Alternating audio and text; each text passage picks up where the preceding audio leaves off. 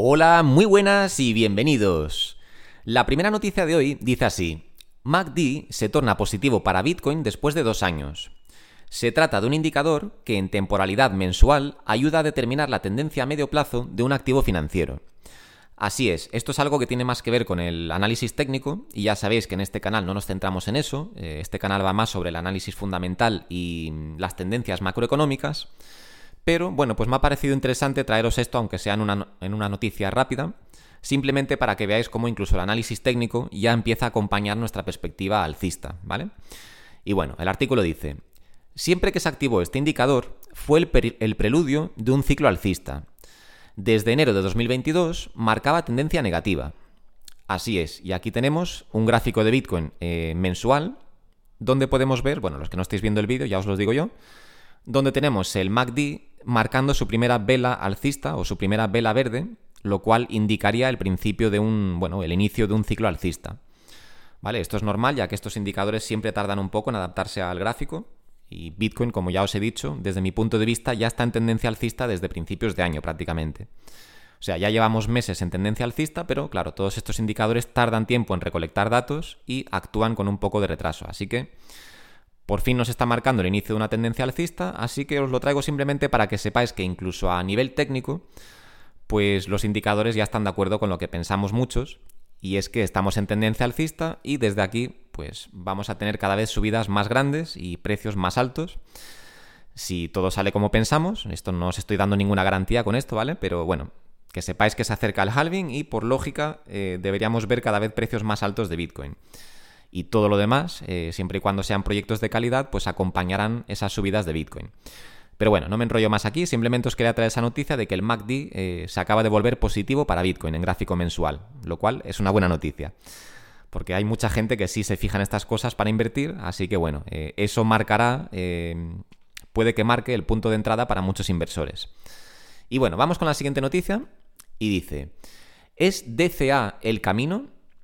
DCA, perdón, DCA para los que no lo sepan es Dollar Cost Averaging, que significa básicamente hacer compras eh, recurrentes, pues pues eso, prácticamente pues todos los días, todas las semanas, todos los meses, etcétera. Cada uno se organiza como quiera, pero lo que importa es eh, comprar independientemente de cómo esté el mercado. Eso es lo que significa.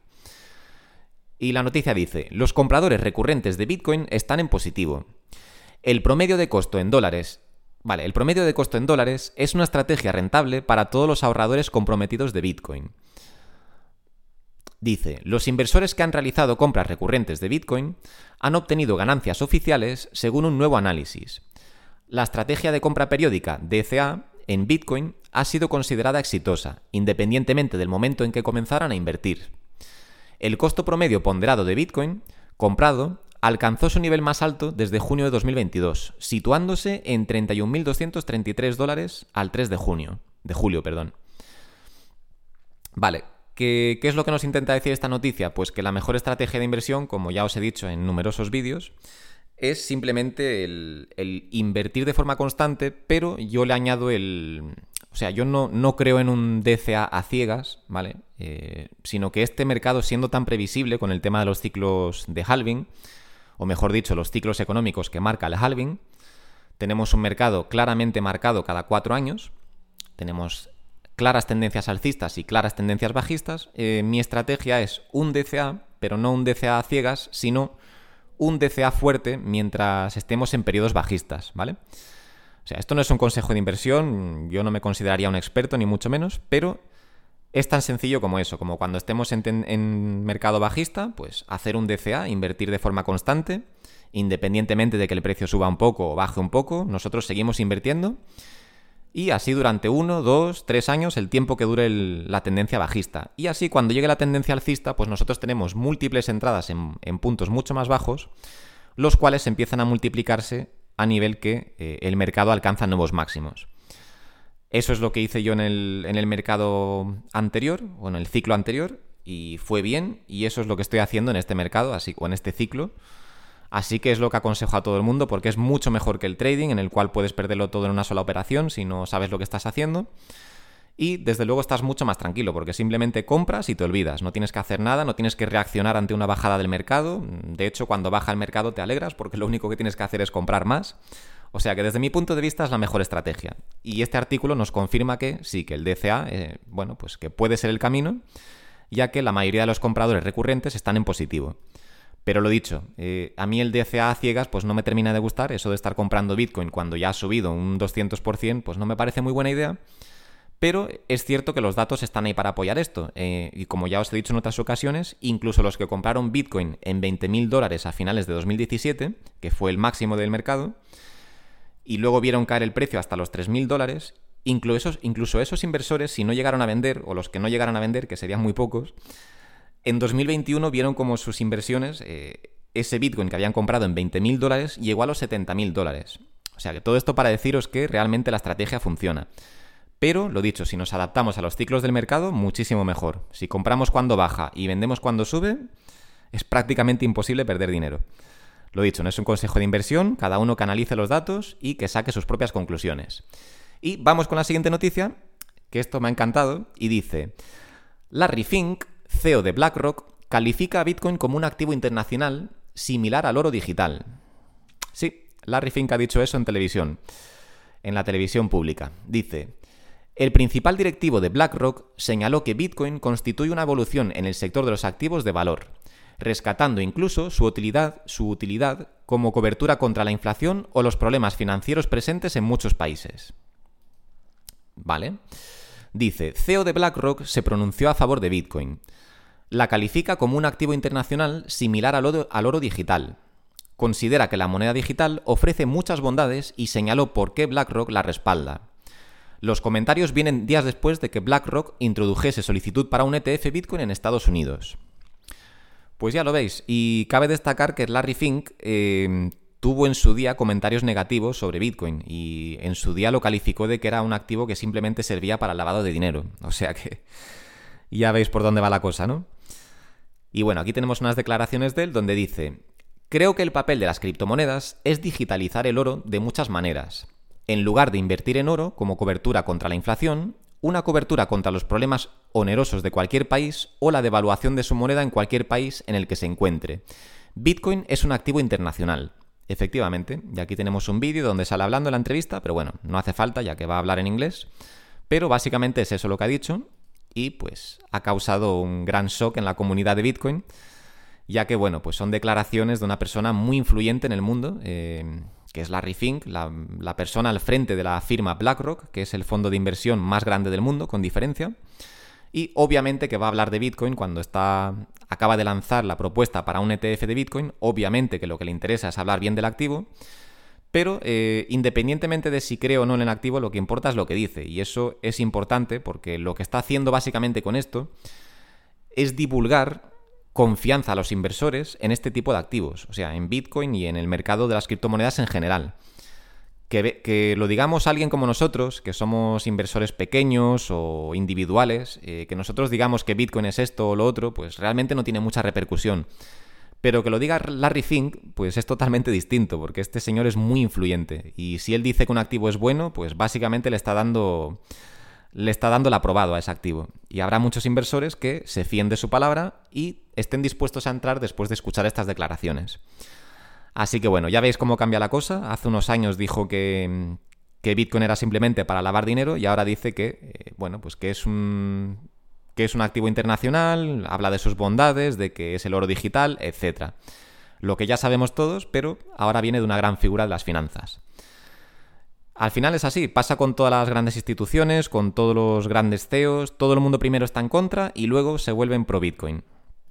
Ya lo vimos que con Michael Saylor también pasó, él al principio desestimó Bitcoin y luego cuando lo investigó en 2020 le encantó y se volvió pro Bitcoin. JP Morgan también habló mal de Bitcoin hace años y ahora son pro Bitcoin y bueno, etcétera, etcétera, ¿no? Esto lo vamos, es un patrón que se va viendo una y otra vez. Y Larry Fink pues no iba a ser menos y por fin BlackRock se ha vuelto pro Bitcoin y en cuanto se apruebe el ETF de Bitcoin, pues todo esto será ya, Bitcoin será visto ya como un activo serio, mm, definitivamente, me parece a mí. Es mi punto de vista, ¿vale? Cada vez tenemos más gente influyente hablando bien de Bitcoin, en vez de decir que es veneno para ratas, como dice Warren Buffett o que es para lavar dinero, etcétera, etcétera. Digamos que todo esto viene de, de puntos de vista antiguos de cuando Bitcoin se utilizaba por. era utilizado por la gente en Silk Road, que era esa página de compraventa de drogas. Y todo se utilizaba, bueno, los pagos se hacían en, en Bitcoin. Entonces, pues Bitcoin adquirió muy, mala, adquirió muy mala fama durante esos años. Y es una fama que ha arrastrado durante mucho tiempo. Entonces mucha gente sigue viendo a Bitcoin o seguía viendo a Bitcoin como algo para hacer pagos ilegales, eh, para lavar dinero, etc. Pero ya mucha gente empieza a adaptarse a la, bueno, pues a la realidad, a la nueva realidad, y empiezan a darse cuenta de lo que es Bitcoin y que es una cobertura contra la inflación y es prácticamente el oro digital. Y, si permitís que lo diga, yo opino que es el mejor activo que hay en el, en el mundo para invertir ahora mismo. Es una oportunidad única que tenemos todos nosotros de, invertir en este activo con un porcentaje de, de, retorno muchísimo más alto que cualquier otro activo del mercado. Aunque sí, este año tenemos acciones que están superando a Bitcoin, pero dadle tiempo. Dadle tiempo de cuando llegue el halving, mm, Bitcoin dará unos rendimientos, y ya no solo Bitcoin, sino el mercado cripto en general, dará unos rendimientos que ya le gustaría a muchas acciones conseguir. Y bueno, ahí lo dejo. Vamos con la siguiente noticia y esto quizás no sea una noticia 100% sobre criptomonedas, pero os la traigo porque podría tener en el futuro alguna repercusión, así que vamos a cubrirla. Dice, Twitter recibió tres licencias para operar como transmisor de dinero en Estados Unidos. Ya sabéis, esto ya lo cubrimos, lo cubrimos hace tiempo, de que los planes de Elon Musk para Twitter son muy ambiciosos y que no quiere simplemente que la plataforma sea, siga siendo Twitter a secas y que siga siendo una plataforma donde se comparten, bueno, pues estados y pequeñas frases, etc., sino que quiere convertir a Twitter en todo un titán y su visión es un poco la visión china, ¿no? Quieren, quiere que Twitter sea como la aplicación, no quiere que sea simplemente una aplicación de una red social, sino que quiere que Twitter, eh, de hecho le quiere cambiar el nombre y quiere que sea X, quiere que X se convierta en la WeChat. Para los que no lo conozcan, WeChat es una de las grandes, grandísimas aplicaciones de China donde tienes todo integrado. Tienes chat, tienes, en fin, consumo de entretenimiento, tienes compras tipo Amazon, tienes absolutamente de todo. Es como una mega aplicación que engloba de todo. Y la visión de Elon Musk es convertir a Twitter o a X, con su futuro nombre, en algo similar a WeChat. Entonces son, vemos que son unos planes muy ambiciosos y me parece bien, porque de hecho, ya de paso os pongo al día por si no lo sabéis, que Meta o Facebook, la antigua Facebook, está lanzando ahora una plataforma para hacerle la competencia a Twitter.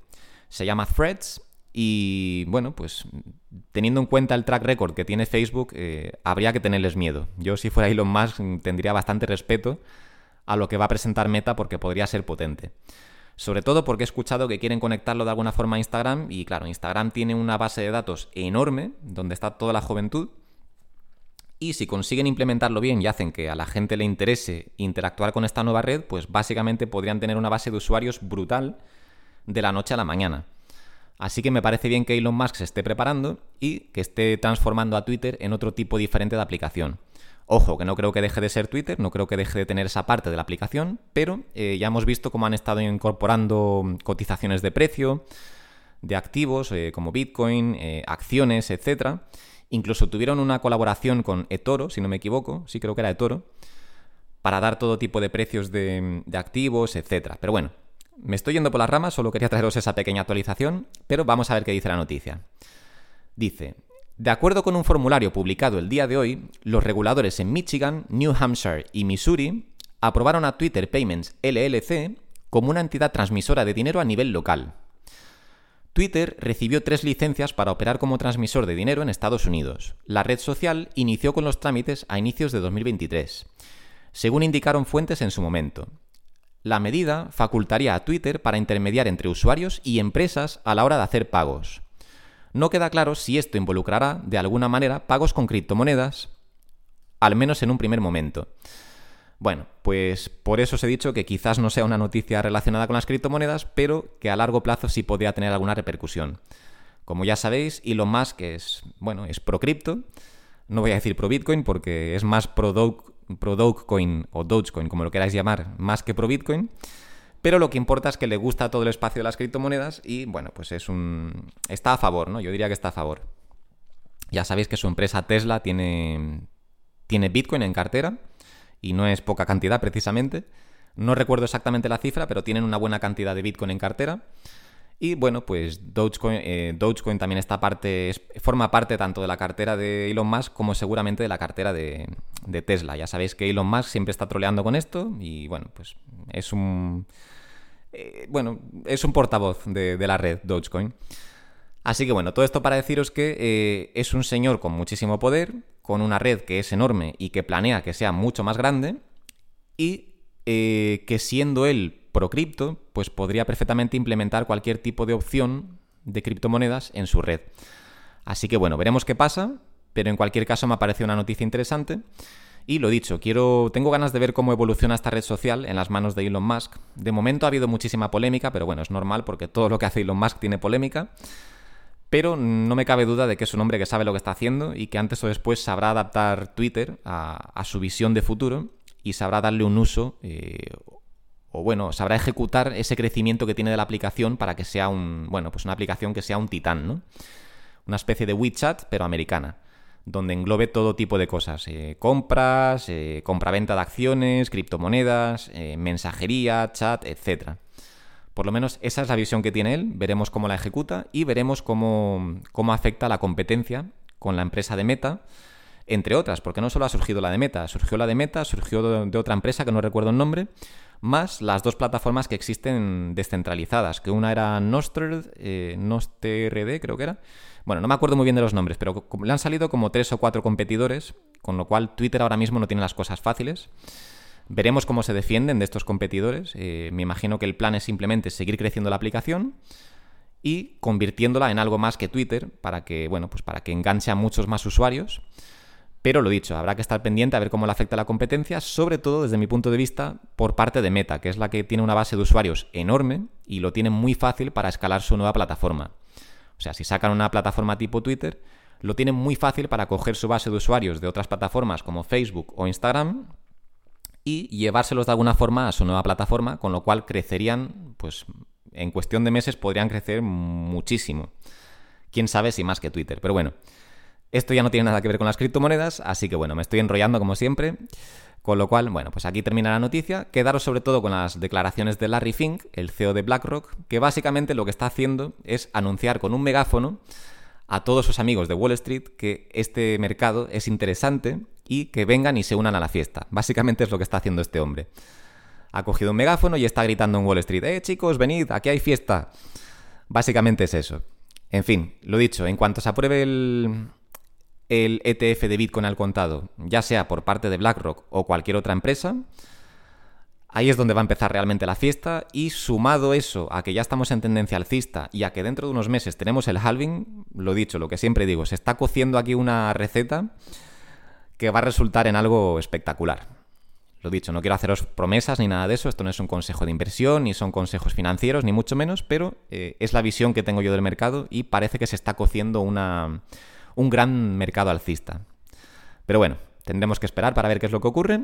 De momento, pues quedaros con eso, con que todo el mundo, los grandes CEOs, eh, las grandes compañías, todo el mundo está apoyando ya este mercado y lo que están haciendo es legitimizar, legitimizarlo, con lo cual cada vez se ve como un mercado más serio y se deja de ver tanto como ese mercado especulativo lleno de monedas de perritos, etc.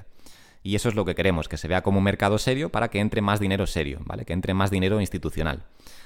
Pero bueno, lo dicho, no me enrollo más. Como siempre, muchas gracias por escucharme y nos vemos en el siguiente vídeo. Un saludo.